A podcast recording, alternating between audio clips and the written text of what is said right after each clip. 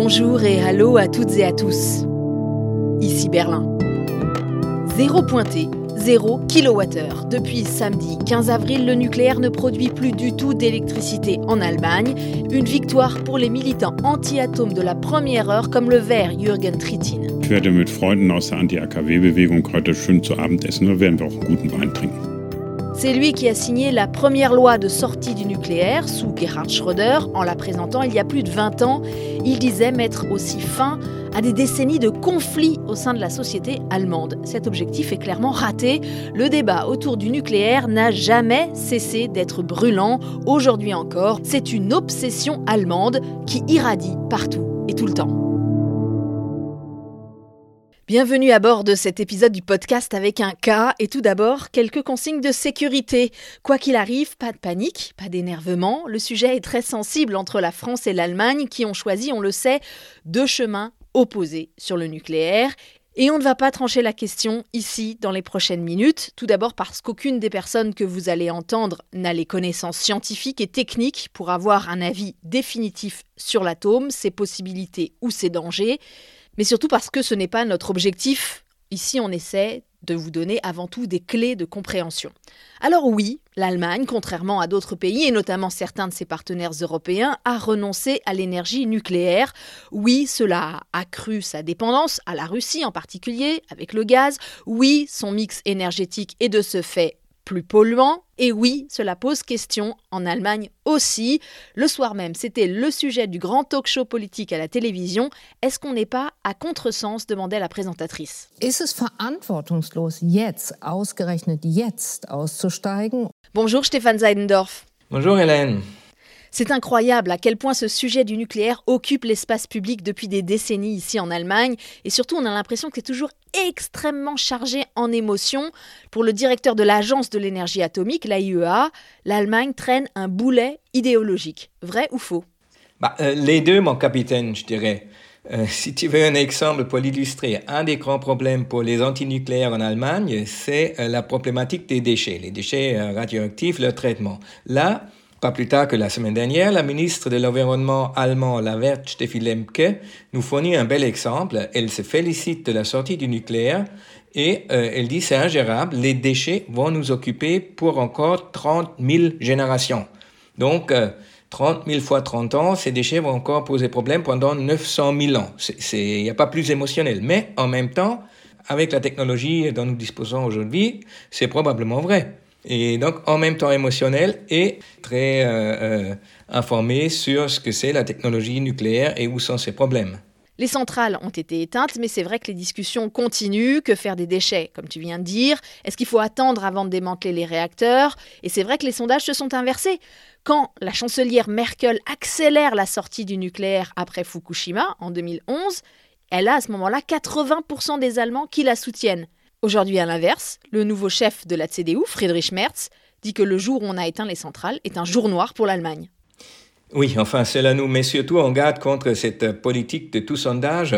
On peut avoir des sondages d'opinion euh, publique euh, à tout moment maintenant, mais c'est pas quelque chose de cristallisé, l'opinion publique. Elle évolue. Donc, en l'occurrence, c'est surtout la question des trois dernières centrales. Est-ce qu'il n'aurait pas fallu les garder encore pour quelque temps en réserve devant cette menace russe qui pèse donc sur l'accès à l'énergie en Allemagne. C'est là-dessus, avec cet argument, que l'opinion publique elle a évolué et il y a effectivement une majorité entre 60%, deux tiers, parfois une petite majorité pour reconsidérer euh, l'utilisation de ces trois dernières centrales, mais enfin là, elles sont arrêtées. Donc on discute du calendrier de la sortie du nucléaire, de la pertinence hein, du moment choisi, mais euh, corrige-moi si je me trompe, je n'ai vu nulle part des gens qui remettaient fondamentalement en question la fin du nucléaire, même à droite.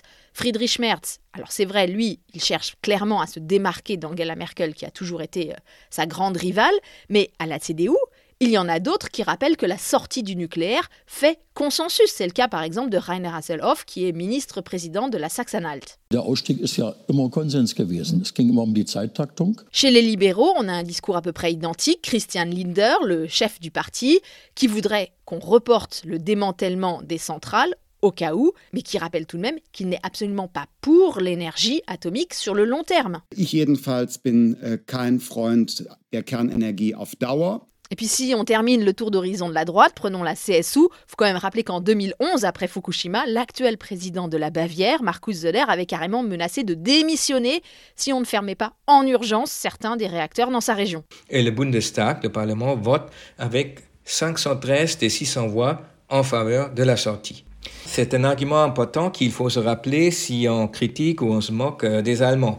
La sortie du nucléaire est le résultat d'un processus démocratique, d'une décision politique donc il y a un consensus très large. Et ce, jusque dans les communes qui vivent ou qui vivaient des réacteurs nucléaires. Écoute le témoignage de ce vieil élu local que j'ai rencontré il y a quelques années, Wolfgang Mayer, maire pendant plusieurs décennies de Gundremmingen, village bavarois au pied d'une centrale. L'énergie atomique était une technologie de transition et tout le monde savait qu'un jour ce serait fini. Même moi, j'ai toujours dit qu'un jour il faudrait en sortir. Voilà pour euh, tous ceux qui pensent que la sortie du nucléaire c'est une lubie des Verts, et voilà aussi pour ceux qui pensent que c'est l'œuvre de Merkel sous le coup de l'émotion après euh, l'accident au Japon. En réalité, c'est un très long processus sociétal et politique avec des allers-retours, des hésitations, mais on l'a entendu, il y a quand même toujours l'idée ici qu'un jour, eh bien, le nucléaire, ce sera terminé et que cette technologie sera remplacée. Mais remplacée par quoi? Et là encore, c'est une idée reçue qui a la vie dure, notamment en France. Si on regarde ce qui est prévu par la loi de transition, eh bien, on voit que le nucléaire n'est pas remplacé par le charbon. Dans la stratégie euh, des Verts et des sociodémocrates, à partir de, de l'année 2000, c'était clairement prévu qu'on allait remplacer le nucléaire par des renouvelables. Sauf que pour y arriver, c'est toute une stratégie. Il faut momentanément remplacer le nucléaire par autre chose. Et c'est là où euh, existe un flou, puisqu'on ne sait pas très bien combien de temps ça dure et comment on va le remplacer par quoi, si c'est peut-être euh, le remède n'est pas pire que la solution qu'on souhaite avoir. Donc euh, là-dessus, il y a la critique qui porte aussi, qui se fait aussi entendre en Allemagne aujourd'hui, que finalement le nucléaire, parmi les pires technologies, c'est peut-être une des moins pires. Alors on va quand même donner quelques chiffres, Stéphane. Entre 2000 et 2022, la part des énergies renouvelables dans la production d'électricité est passée de 6 à 46% La part du charbon, elle, a baissé de 49% à 31%. Donc, stricto sensu, il n'a pas remplacé le nucléaire. Le gaz a quand même augmenté légèrement de 9 à 16%. Cela dit, au total, oui, les énergies fossiles sont majoritaires et on ne voit pas très bien comment l'Allemagne va remplir ses objectifs. On en a déjà parlé dans le podcast. Je vous renvoie par exemple à l'épisode 5 cette année. Donc oui, encore une fois, cela aurait été meilleur pour le climat si l'Allemagne avait commencé par sortir du charbon avant de sortir du nucléaire. Mais quand elle s'est engagée dans cette voie, il y a en réalité plus de 40 ans, eh bien, le réchauffement climatique, ce n'était pas un sujet. En revanche, l'atome et ses dangers, ça mettait les nerfs à vif et c'est toujours un peu le cas. Le 15 avril 2023, est-ce que c'est un jour noir ou un jour de fête? Écoutez le reportage réalisé par David Philippot le jour même où les derniers réacteurs ont été débranchés.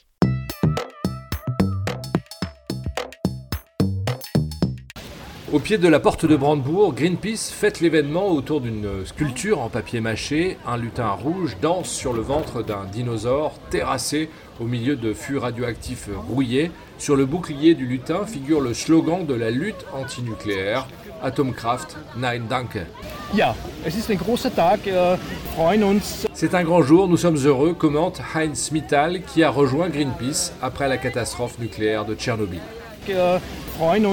Nous sommes heureux parce que l'Allemagne stoppe l'énergie nucléaire, parce que nous n'avons pas eu d'accident grave, parce que nous arrêtons de produire des déchets radioactifs et parce que cela réduit notre dépendance à l'industrie nucléaire russe contre laquelle il n'y a pas de sanctions européennes. Cet ingénieur en physique nucléaire mène une querelle d'experts à distance avec Andreas Fischner, de l'association Nuclearia. Alors moi j'ai fait mon diplôme dans chimie nucléaire. Contre-manifestant de l'autre côté de la porte de Brandebourg. J'ai travaillé sur la question des, déchets. En Allemagne, on a 30 000 mètres cubes de déchets nucléaires de haute activité, donc euh, des, combustibles. Et donc il n'y a personne qui est mort ou euh, qui a jamais été laissé à cause des déchets nucléaires euh, de haute activité. Donc je ne comprends pas pourquoi c'est un tel problème. Lui prétend aussi que le prix de l'électricité en Allemagne est le plus élevé au monde. Mais de l'autre côté de la place, le père de la sortie du nucléaire, l'écologiste Jürgen Trittin, prend la parole. Côté prix, l'énergie nucléaire coûte 4 à 5 fois plus cher que le renouvelable. Donc nous libérons le chemin pour la protection du climat et les énergies renouvelables. Le chef de la campagne de l'organisation écologiste, Paul-Marie Manière, approuve et argumente. Le nucléaire est un frein parce qu'on ne peut pas allumer et éteindre une centrale comme on veut, donc ça bloque les réseaux sur les renouvelables. Et financièrement, le nucléaire est tellement cher que les investissements ne peuvent pas être faits deux fois. Donc c'est soit le nucléaire, soit les renouvelables. On voit vraiment au niveau mondial que les pays qui ont des centrales nucléaires sont à la ramasse sur les objectifs renouvelables. Et les renouvelables remplacent le nucléaire euh, dès qu'on investit dedans. Finalement, c'est un pari, c'est sûr, mais c'est un pari qui marche, qui technologiquement est faisable. L'objectif que s'est fixé le gouvernement allemand, c'est 80% de la consommation d'énergie provenant des renouvelables dès 2030.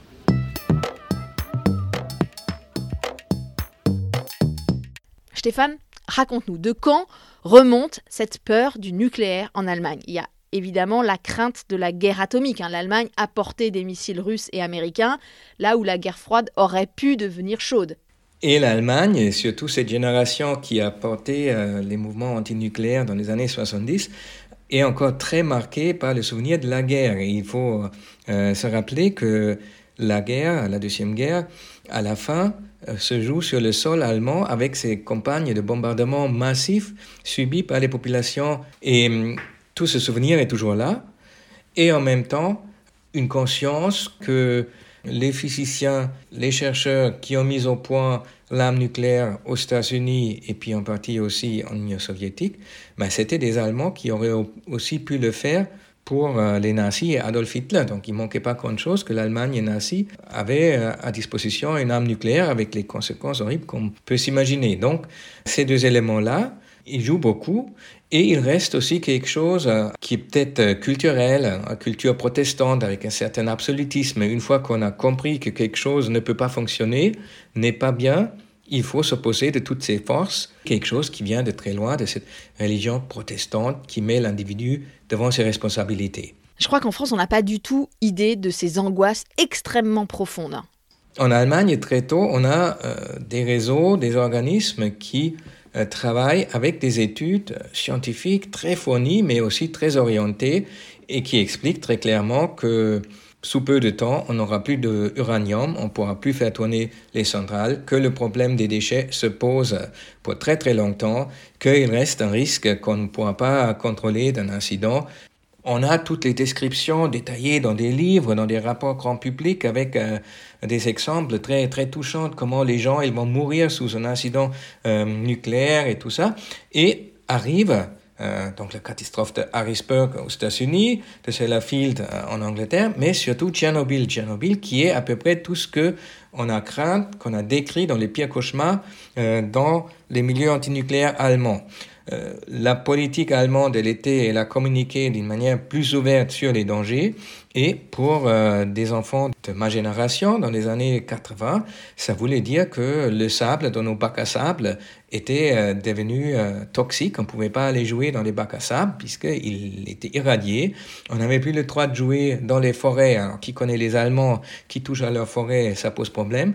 On pouvait plus cueillir euh, les champignons puisqu'ils s'étaient irradiés pour des longues années. Et donc là, tous ceux qui dessinaient euh, la crainte euh, d'un accident nucléaire, ils avaient en quelque sorte la preuve que ça ne pouvait pas fonctionner et qu'il valait mieux sortir au plus vite de cette technologie nucléaire. Alors 86, moi j'étais aussi enfant, en France cette fois-ci, absolument aucun souvenir de Tchernobyl, c'est normal, on n'en avait pas beaucoup parlé. En revanche, ce dont je me souviens, c'est qu'on emmenait les classes, visiter des centrales nucléaires, on montrait comme c'était une formidable filière industrielle française. Et c'est intéressant parce que les gens de ma génération ici en Allemagne, eux, en classe, on leur faisait lire des romans d'anticipation avec des scénarios absolument horribles d'accidents nucléaires. On m'a parlé notamment des livres de l'autrice Gudrun Pausewang, qui a d'ailleurs reçu le prix littérature jeunesse en 1988 avec un roman qui s'appelle Le nuage, qui a été euh, depuis d'ailleurs adapté au cinéma. Et puis, il y a aussi Les derniers enfants de Schwevenborn, avec des scènes angoissantes de gens irradiés, des bébés qui naissent mutants. Et c'est un livre qui est encore sur les listes de lecture conseillées aux adolescents ici. Écoutez cette jeune qui en parle sur TikTok très récemment. La couverture est très effrayante. Déjà, cela me met mal à l'aise. Tout est décrit de façon très très réaliste et évidemment, c'est flippant. On se dit que ça pourrait vraiment se passer comme ça. Je me répète, mais je pense que vraiment en France, on n'a pas du tout conscience du choc de Tchernobyl ici. C'est un traumatisme collectif. Et d'ailleurs, en France, il y a eu aussi des mouvements antinucléaires, mais jamais ils n'ont pris la même ampleur. Un moment franco-allemand se joue à Ville, dans le sud-sud-sud-ouest allemand, à la frontière avec la France, quand on décide de construire euh, un réacteur, pas très loin de Fessenheim, il euh, se met en place une opposition franco-allemande, ou plutôt euh, alémanique, padoise, alsacienne, avec aussi des amis de la Suisse, qui expérimentent toutes ces techniques de la désobéissance civile avec une approche transpartisane. C'est pas les mouvements de l'extrême gauche ou de la gauche extrême qu'on soupçonne d'allumer euh, la flamme, c'est d'abord des vignerons très conservateurs qui ont peur que la nuage de vapeur va changer leur microclimat et euh, leurs euh, raisins qui poussent dans la vallée du Rhin. Et ce qui est très intéressant aussi, que ça se joue un peu avant les premières résistances en France, mais pas tellement. En 1975, nous avons aussi 15 000 personnes en Bretagne contre l'implantation d'un réacteur et puis ça mène à l'abandon du projet de la centrale. Et un peu plus tard, seulement en 76, 77, on a les grandes manifestations en France contre le projet du Super Phoenix avec 60 euh, 000 personnes et le premier euh, manifestant qui, qui meurt à la suite d'une de ces manifestations. Donc, ce n'est pas encore quelque chose qui est limité à l'Allemagne. On a euh, les mêmes forces, les mêmes techniques en place en France, mais contrairement à l'Allemagne, on peut dire que euh, les pro-nucléaires l'emportent en France contre ces, euh, ce mouvement critique, mais qui, qui existe aussi en France jusqu'à aujourd'hui, jusqu'à nos jours. Là, les routes semblent encore s'éloigner davantage. Récemment, le ministre allemand de l'économie, Robert Habeck, a proposé des sanctions sur les importations d'uranium russe. Puis au niveau européen, on voit que la France et l'Allemagne se déchirent pour savoir si l'hydrogène produit à partir de nucléaire est verte ou non. On voit pas vraiment les uns ou les autres changer de position sur cette énergie en fait. On ne peut pas facilement revenir en arrière ou changer le cours de l'histoire. Euh, ceci dit, je pense qu'on est bien conseillé d'admettre que les deux, la France et l'Allemagne, ont pris des décisions euh, démocratique, euh, collective qu'il s'agit de respecter. Les Allemands n'ont pas à intervenir sur cette décision française de produire de l'hydrogène avec du nucléaire, comme euh, les Français sont à mon avis bien conseillés d'accepter cette décision allemande tout à fait démocratique de sortir du nucléaire.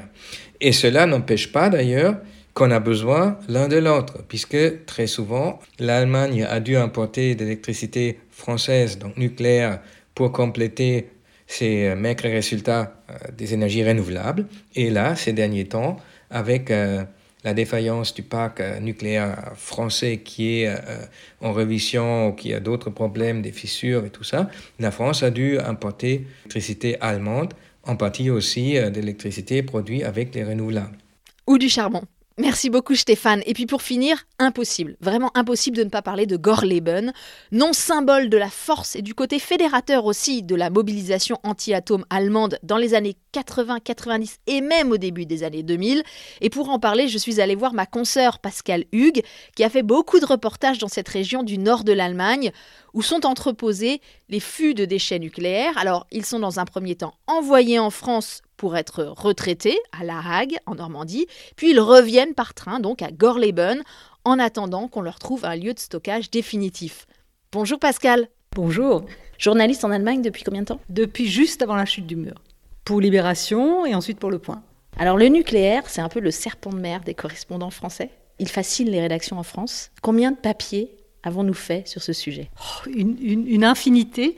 Mais je me dis surtout que c'est une des questions qui marque une différence fondamentale entre la France et l'Allemagne. Avec le féminisme, peut-être plus maintenant, mais en tout cas jusqu'à il y a une dizaine d'années. C'est vraiment deux sujets sur lesquels on n'arrive pas à se comprendre et on a des opinions totalement différentes. Moi, quand je suis arrivée en Allemagne, je m'étais jamais préoccupée du nucléaire. Je viens d'Alsace, il y a une centrale dans ma région, j'ai jamais manifesté contre le nucléaire. Et je disais à mes amis allemands, qui étaient tous d'anciens vétérans de Gorleben, que de dormir sur une centrale nucléaire, ça ne me faisait ni chaud ni froid. Ils étaient outrés, ils pensaient que j'étais un monstre. Oui, je crois que c'est un sujet extrêmement important pour comprendre l'Allemagne. Une certaine Allemagne, l'Allemagne des Verts, l'Allemagne de ces gens qui ont 50, 60, peut-être même un peu plus jeunes, il y a toute une génération d'Allemands qui se sont socialisés, qui ont fait leur première manif avec le nucléaire. Donc je crois que pour vraiment comprendre l'Allemagne, c'est une clé, ça, le nucléaire. Et d'ailleurs, dans le livre que tu as publié en septembre 98 au Seuil, qui s'appelle Le bonheur allemand, il y a un chapitre, un gros chapitre consacré à ce mouvement anti-atome allemand autour de Gorleben. Est-ce que pour être heureux en Allemagne, il faut être antinucléaire? En tout cas, pour être dans le courant, pour suivre la marche générale, il faut être antinucléaire. Et je crois que j'ai rencontré des manifestants heureux, moi, à, Gorleben.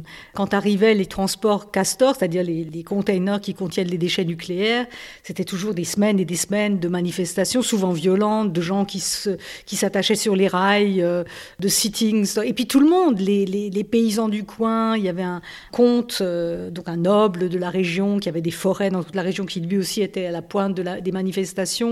Tous les étudiants qui venaient de toute l'Allemagne, les gauchistes de tout poil, des gens plus conservateurs, des bourgeois, enfin tout le monde était contre le nucléaire. Et euh, oui, je crois que bah, quand on a une cause commune comme ça, ça rend aussi heureux. Pourtant, ils sont hyper angoissés. C'est un peu contradictoire, parce que c'est des gens qui ont extrêmement peur en réalité. De toute façon, la société allemande est plus angoissée. Ils ont un peu peur de tout. En France, on est moins angoissé par ça. On est plus angoissé par des thèmes sociaux. Regardez ce qui se passe avec la, réforme des retraites, inimaginable ici. Mais euh, je crois que ça a à voir aussi, il me semble. Mais j'ai très peur de ce genre d'interprétation parce qu'elles peuvent être très vaseuses. Mais ce qui est drôle, c'est que dans le Wendland, donc la région autour de Gorleben, autour de ce centre de stockage provisoire, cette révolte, on l'appelle la résistance. Donc ce que les Allemands n'ont pas fait ou peu fait pendant la Seconde Guerre mondiale, est-ce qu'ils le refont à ce moment-là? Et quand on va dans le Wendland et qu'on interviewe les gens qui militent depuis des décennies et de tous les âges, ils disent on n'aimerait pas que dans quelques années, euh, nos enfants nous reposent la même question que nous avons posée à nos propres parents, c'est-à-dire pourquoi vous n'avez rien fait, pourquoi vous n'êtes pas intervenu. Donc Bon, c'est une interprétation psychologique qui est un peu hasardeuse, mais enfin, est-ce que ça n'a pas à voir aussi avec la culpabilité de, se racheter de quelque chose et surtout, surtout, qu'on ne puisse pas vous demander pourquoi vous n'avez pas agi, pourquoi vous n'avez pas réagi? Si aujourd'hui tu refaisais ce livre, est-ce que tu aurais aussi encore un chapitre? Est-ce que c'est aussi pertinent de parler de cette mobilisation antinucléaire en Allemagne aujourd'hui? Oui, je crois, puisque c'est quand même incroyable que ce pays, qui est la première puissance économique d'Europe et une des premières puissances économiques au monde, sorte complètement du nucléaire. Bon, maintenant, avec la crise en Ukraine, euh, il y a une nouvelle peur qui s'est greffée là-dessus, peur de manquer d'énergie, peur d'avoir des factures d'électricité qui explosent. Donc, mais quand même, le consensus est très fort dans la population allemande. Donc, je pense que c'est un sujet qui est toujours très intéressant et que maintenant, après s'être angoissés pendant des décennies sur les centrales nucléaires, ils sont, sont pas prêts de dormir tranquilles, les, Allemands, parce que maintenant, ils vont avoir peur des déchets. Pour le moment, ils sont dans des castors, pratiquement à ciel ouvert, en attendant que, euh, je sais plus quels sont les délais, d'ici 2030, euh, on trouve un lieu. Ensuite, il faut encore avoir euh, l'assentiment des pouvoirs publics, le vote du Bundestag. Ensuite, on commence à construire, à creuser en profondeur, et ensuite seulement, ils seront bien à l'abri. Donc, on n'en est pas sorti. De toute façon, ça, je crois c'est peut-être un cliché, mais les Allemands sont angoissés par tellement de choses. Ils ont peur de l'inflation, de façon viscérale, enfin presque aussi irrationnelle.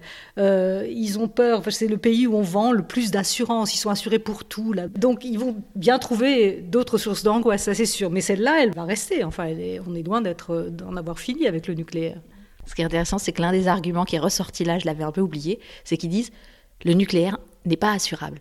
Vous ne trouverez nulle part dans le monde une compagnie qui assurera le nucléaire. Et en plus, ce qui est très drôle, c'est que non seulement, donc ils ont peur du nucléaire, ils vont tous en vacances en France, où on a quand même combien 56 centrales nucléaires, et puis euh, ils sont entourés de nucléaire. S'il y a un accident en France ou en, Suisse ou en Finlande, euh, ça ne sert à rien de débrancher ici. Surtout, on a l'impression, et c'était la même chose au moment de Tchernobyl, où tout le monde se souvient, les Français avaient l'impression que à la frontière sur le Rhin, les rayons radioactifs s'étaient arrêtés. C'est-à-dire que les salades et les laitues et, les sangliers euh, étaient contaminés en Allemagne, mais ne l'étaient pas en France. Et les Allemands ont l'impression du contraire, enfin qu'ils sont sur un îlot maintenant bien protégé, alors que s'il y a une catastrophe ou une petite fuite dans un pays riverain, ou même pas riverain, même assez lointain, ils seront touchés comme tout le monde. Pascal, est-ce que tu penses que cette fois-ci c'est fini, fini, que l'Allemagne en a terminé avec la production d'électricité avec du nucléaire ou qu'elle reviendra dessus à un moment donné? On pourrait penser que le prochain gouvernement conservateur euh, refasse machine arrière, mais c'est techniquement plus possible parce que ça va coûter tellement d'argent, ça va prendre tellement de temps. Et une fois commencé le processus de démantèlement, ce sera techniquement très très difficile de revenir en arrière. Donc il y, y a vraiment peu de chance maintenant. Merci beaucoup Pascal Hugues pour cet entretien.